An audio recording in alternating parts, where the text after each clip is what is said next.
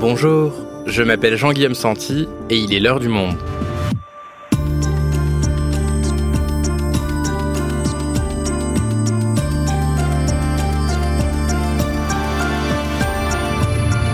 Aujourd'hui, que se passe-t-il en Géorgie? Dans ce pays du Caucase, ancienne République soviétique, la population s'est massivement mobilisée au début du mois contre un projet de loi liberticide pour les médias indépendants et l'opposition, directement inspiré par un texte de loi russe. Et alors que la Géorgie tente depuis des décennies d'entrer dans l'Union européenne, ce projet de loi interroge. Les citoyens doivent-ils craindre une ingérence de la Russie qui les avait déjà attaqués lors d'une guerre en 2008 Faustine Vincent est journaliste au service international du Monde. Elle revient de Géorgie. Elle nous raconte. Après l'Ukraine, la Géorgie menacée par la Russie. Un épisode de Marion Botorel. Réalisation Florentin Baume.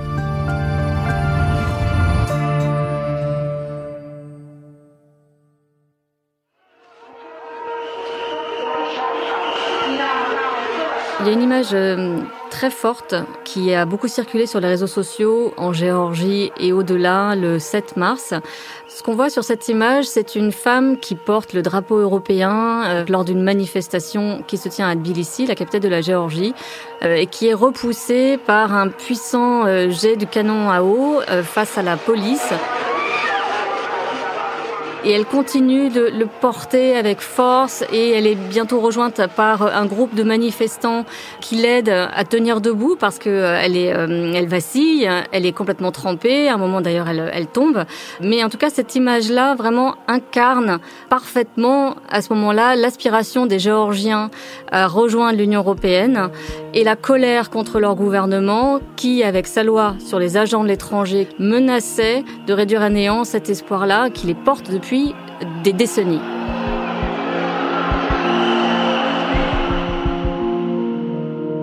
Donc quand je suis allée à Tbilissi euh, dans la foulée, j'avais envie de rencontrer cette femme qui est devenue une icône non seulement dans son pays, où elle est vraiment considérée comme une héroïne, mais aussi à l'international. Elle s'appelle Nana Malashria, elle a 47 ans et elle est euh, fonctionnaire à la mairie de Tbilissi. ასევე განსაკუთრებით მნიშვნელოვანი eksperta. Euh, donc, euh, moi, je suis allée à la manif euh, bah, déjà pour protester les lois. C'était une manif, je vais absolument souligner que c'était une manif pacifique totale. Elle est encore très affaiblie et elle a été euh, très secouée en fait, puisqu'elle a euh, le canon à eau lui a laissé des hématomes extrêmement impressionnants sur les jambes qui sont intégralement violettes. Et donc elle a été placée en arrêt maladie pendant quelques temps et elle doit reprendre euh, son travail et elle ne sait pas trop à quoi s'attendre au retour, mais elle se dit prête à tout, y compris à être licenciée, parce que il n'est pas question pour elle de renoncer à cette perspective européenne. Et c'était vraiment et c'était vraiment bien cette union autour d'une idée, autour de la même idée. Et cette idée, c'était l'idée de la liberté.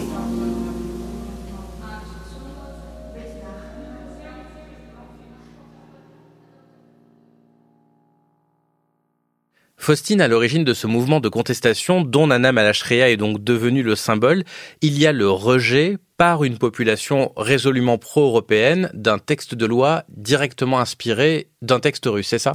Oui, c'est ça. Ce projet de loi, euh, qui a été adopté en première lecture le 7 mars par le Parlement géorgien, visait à euh, désigner sous l'appellation infamante d'agent de l'étranger toute ONG ou média recevant plus de 20% de son financement de l'étranger, sous peine d'amende. En Russie, cette euh, loi a servi à faire taire toute voix critique.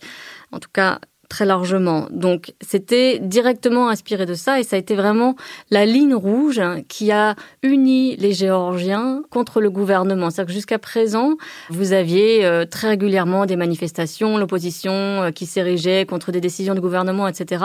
Mais là, pour la première fois, vous avez des jeunes, notamment, qui ne sont pas dans les partis politiques, qui sont sortis en masse pour s'opposer à ce projet de loi qui, encore une fois, représentait une menace directe sur la possibilité du pays de rejoindre l'Union européenne. Sachant que cette perspective européenne est même inscrite dans la Constitution, qui appelle à prendre tous les moyens nécessaires pour pouvoir intégrer donc l'UE et l'OTAN. Mais avec ce texte de loi directement inspiré d'une loi russe, le parti au pouvoir est donc accusé, suspecté d'être pro-russe, c'est ça? Ça fait déjà des années que la société civile dénonce le double discours de rêve géorgien qui dit à la fois vouloir intégrer l'Union européenne et qui en même temps ne fait rien pour y parvenir, voire sabote ce processus. Avec ce projet de loi, ce qui a changé, c'est que ça a vraiment permis de montrer le vrai visage du gouvernement. Cette fois, aujourd'hui, en, Géorgie, tout le monde comprend l'orientation pro-russe de ce gouvernement qui continuait d'entretenir l'ambiguïté, mais aujourd'hui, ça ne fait plus illusion, en fait. Et donc ce projet de loi a mis le feu aux poudres. Est-ce que tu peux nous raconter comment ça s'est passé? Ça a été extrêmement houleux. Il y a eu des débats très mouvementés au Parlement et il y a même des parlementaires qui en sont venus aux mains.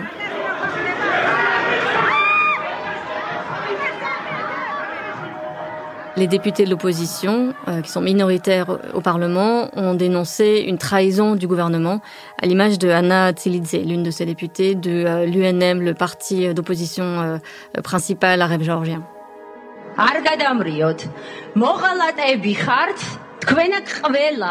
Vous êtes tous des traîtres ici. Tous ceux qui ont fait l'erreur de proposer aujourd'hui ce projet de loi. Vous êtes des traîtres pro-russes et pas seulement vous. Vos descendants aussi. Ils seront hantés par ce statut de traître. Le projet de loi a quand même été adopté en première lecture le 7 mars mais ça a déclenché une colère folle à travers le pays où des dizaines de milliers de personnes sont descendues dans les rues et pas seulement à Tbilissi, la capitale, mais aussi dans d'autres grandes villes du pays avec euh, vraiment cette colère immense puisque là, en l'occurrence, vraiment le gouvernement avait franchi une ligne rouge. Tout le monde le dit, c'est qu'ils sont allés beaucoup trop loin. Ils sont allés si loin d'ailleurs que pour la première fois, l'Union européenne et euh, les États-Unis ont condamné ça dans des termes euh, très clairs, avec euh, l'ambassade américaine qui a dénoncé un jour noir pour la démocratie géorgienne et l'Union européenne qui parlé de cette loi comme étant incompatible avec les valeurs de l'UE et qui aurait de graves répercussions. Donc face à ce tollé général à la fois national et international, Rêve géorgien a fini par renoncer, non pas en abandonnant simplement le texte, mais en s'abstenant de le voter en deuxième lecture, ce qui a permis à l'opposition de voter contre. Et donc le texte a été abandonné de cette manière. Sur le fond, le gouvernement continue de le défendre. Ils estiment qu'ils euh, ont été victimes d'une campagne mensongère, que euh, le texte ne relevait pas d'une loi russe, que ça a été présenté comme ça euh, à tort, et que ils vont s'efforcer de mieux expliquer à quel point il est important de le voter. Donc c'est pas sûr qu'ils aient définitivement renoncé. Et par ailleurs, ils se sont attachés euh, dès le lendemain de la fin des manifestations à discréditer les manifestants dans des termes directement inspirés de la rhétorique russe, en parlant de euh, campagne libérale fasciste, en parlant de jeunes qui ont subi un lavage de cerveau avec des activités subversives et anti-étatiques, dont certains euh, revêtaient des uniformes sataniques, etc. Donc c'est vraiment une rhétorique directement importée de Moscou.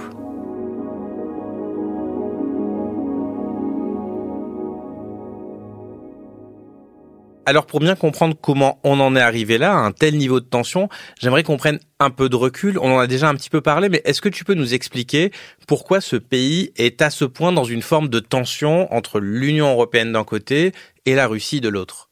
Alors déjà par sa géographie, hein, puisqu'elle est vraiment entre les deux, et ensuite par son histoire, parce que c'est une ancienne république euh, soviétique qui donc euh, est devenue indépendante après la fin de l'URSS en 91, et euh, à laquelle la Russie n'a pas renoncé, parce qu'elle continue de, considérer cette région comme son précaré, alors que eux sont résolument tournés vers l'Europe, en tout cas encore une fois la population, et depuis des années en fait, la Russie mène une guerre hybride dans ce pays qui est une arme euh, très efficace à coup de désinformation, de tentatives de déstabilisation, en instrumentalisant les uns et les autres. Et euh, en 2008, c'est allé encore plus loin avec une guerre. Gori ce matin, après les bombardements des avions russes, des immeubles en flammes, une ville dévastée et de nombreux civils hagards, victimes de l'affrontement entre forces géorgiennes et russes une guerre de cinq jours en août 2008 et qui a entériné à la fin la perte des deux provinces séparatistes d'Abkhazie et d'Ossétie du Sud qui sont aujourd'hui occupées par les troupes russes. Et alors dans ce contexte, qui dirige le pays? Alors c'est un peu compliqué. Effectivement, c'est aussi ce qui explique que pendant longtemps, euh, c'était une source de confusion non seulement pour euh, certains Géorgiens, mais beaucoup pour l'international. C'est que celui qui dirige, c'est un homme de l'ombre qui s'appelle Bidzina Ivanishvili, qui est un oligarque qui a fait fortune en Russie et qui a fondé le parti au pouvoir Rêve géorgien. Il a été brièvement Premier ministre en 2013 et euh, qui continue aujourd'hui sans avoir de fonction officielle de diriger le pays dans l'ombre en ayant au gouvernement certains de ses anciens employés euh, son ancien euh, garde du corps, euh, l'ancien dentiste de sa femme, l'ancien agent de son fils qui est rappeur. Voilà, donc c'est vraiment lui, en vérité, qui dirige le pays. Mais alors, ce que je comprends pas, c'est si le gouvernement est accusé d'être pro-russe, comment ça se fait qu'on entend assez souvent la présidente géorgienne, notamment dans les médias français, tenir un discours plutôt pro-européen? Alors ça participe de la confusion, mais euh, cette présidente euh, qui est euh, française, qui a fait l'ENA, a été élue avec le soutien de Rêve géorgien et tient un discours en effet tout à fait différent du gouvernement. Elle, elle s'affiche comme résolument pro-européenne. Bonjour Salomé Zorabichvili. Bonjour. Merci d'avoir accepté notre invitation ce matin. Sur Condamne les, les, agissements de la Russie. Il n'y a rien de nouveau dans cette pratique russe d'envahir autour de ses frontières, tous ses voisins. Ce qui est dissonant par rapport à ce que le gouvernement, ce qui, ce qui est, parfois en Géorgie, on, explique que finalement Zourabijvili a dit tout ce qu'il faut à l'étranger et que c'est la vitrine positive de rêve géorgien. Ce qui est vrai aussi, c'est qu'elle a pris ses distances par rapport au discours de rêve géorgien qui est devenu de plus en plus radical et de plus en plus ouvertement pro-russe. Mais aujourd'hui, le pouvoir de la présidente est très limité, non seulement parce que rêve géorgien est majoritaire au Parlement, mais aussi parce qu'il y a une réforme constitutionnelle qui fait qu'aujourd'hui le pays est un régime parlementaire. Voilà, donc ça ajoute de la confusion, ce qui euh, finalement euh, dessert la cause de la Géorgie, puisque on se désintéresse de ce pays dont on comprend plus grand chose, quoi.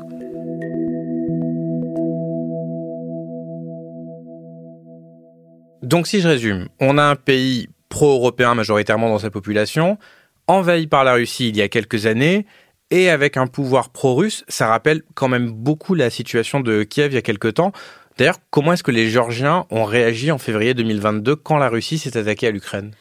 Alors ça provoquait une immense émotion en Géorgie parce qu'ils avaient vraiment le sentiment de que c'était leur guerre et qu'ils étaient déjà passés par là et d'être vraiment unis euh, au destin des Ukrainiens avec lesquels ils disent partager le même ennemi qui est la Russie.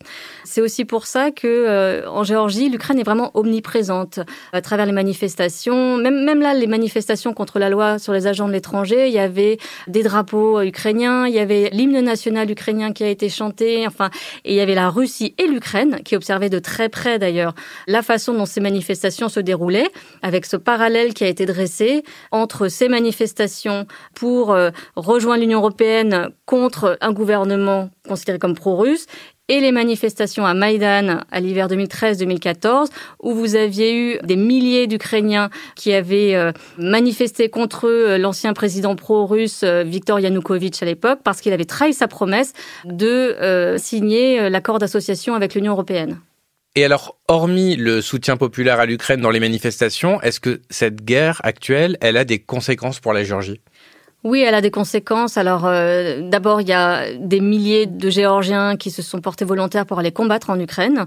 Vous avez aussi des dizaines de milliers de Russes qui sont venus se réfugier, paradoxalement, en Géorgie, en particulier après la mobilisation annoncée par Vladimir Poutine en septembre, où euh, voilà des tas de Russes qui n'étaient pas spécialement euh, contre cette guerre, mais en tout cas n'avaient certainement pas envie d'aller mourir au front, se sont jetés aux frontières pour échapper à ça. Et aujourd'hui, vous avez à peu près 100 000 Russes qui sont restés en Géorgie, c'est peut-être même beaucoup plus, on ne sait pas, les chiffres sont pas très clairs, et qui représentent une, une potentielle menace de déstabilisation pour la Géorgie, dont je rappelle que 20% du territoire est occupé par les troupes russes. Le gouvernement, lui, a refusé de se joindre aux sanctions internationales contre la Russie. Il défendait le fait qu'il fallait rester neutre, que eux étaient les garants de la paix et que l'objectif c'était surtout pas irriter la Russie, que ce serait contre leur intérêt.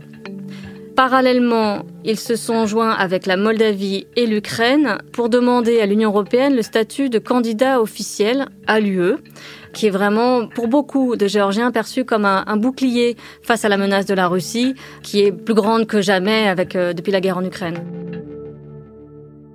Mais finalement, cette même Union européenne, elle a rendu un avis négatif en juin pour la Géorgie. L'Ukraine et la Moldavie ont obtenu le statut de candidat, mais pas la Géorgie. Pourquoi? Alors, contrairement à l'Ukraine et à la Moldavie, la Géorgie euh, n'a pas, aux yeux de la Commission européenne, fourni les réformes suffisantes favorisant la démocratisation. Elle doit notamment faire des efforts pour réduire la polarisation politique, renforcer l'indépendance de la justice et lutter contre la corruption. La population a accusé le gouvernement d'avoir torpillé le processus parce que quelques jours avant que la commission rende son avis, un éminent journaliste de l'opposition a été euh, jeté en prison pour un prétexte jugé fallacieux. Donc c'était à leurs yeux vraiment une tentative de sabotage. Par contre, l'Union européenne n'a pas fermé la porte à la Géorgie et donc a donné officiellement 12 recommandations à satisfaire d'ici la fin de l'année 2023 avant de réviser son jugement et décider si oui ou non elle accorde ce statut de candidat officiel à l'Union européenne.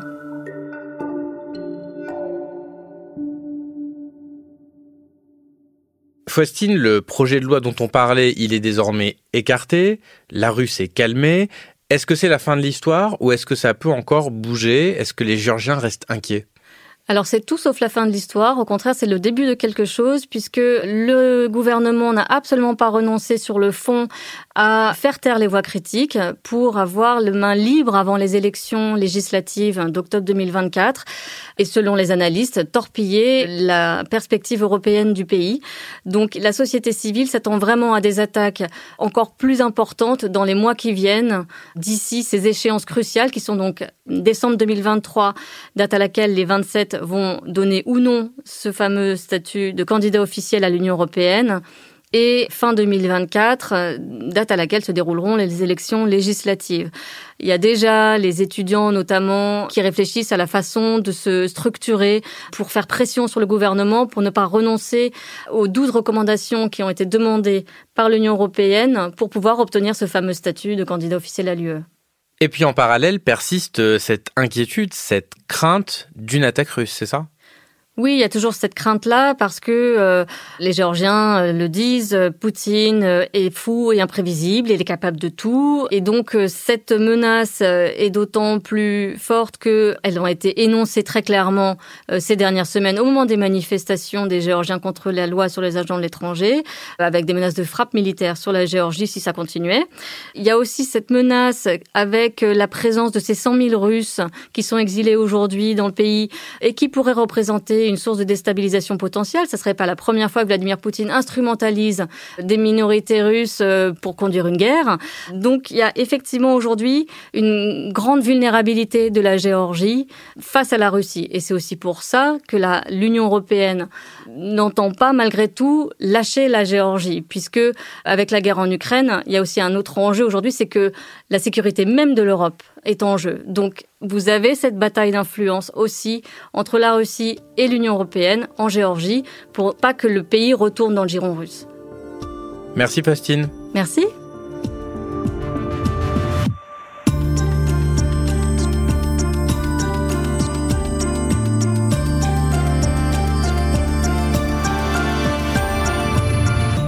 Et pour lire tous les reportages de Faustine Vincent en Géorgie mais aussi en Ukraine, je vous invite à aller vous abonner sur notre site lemonde.fr.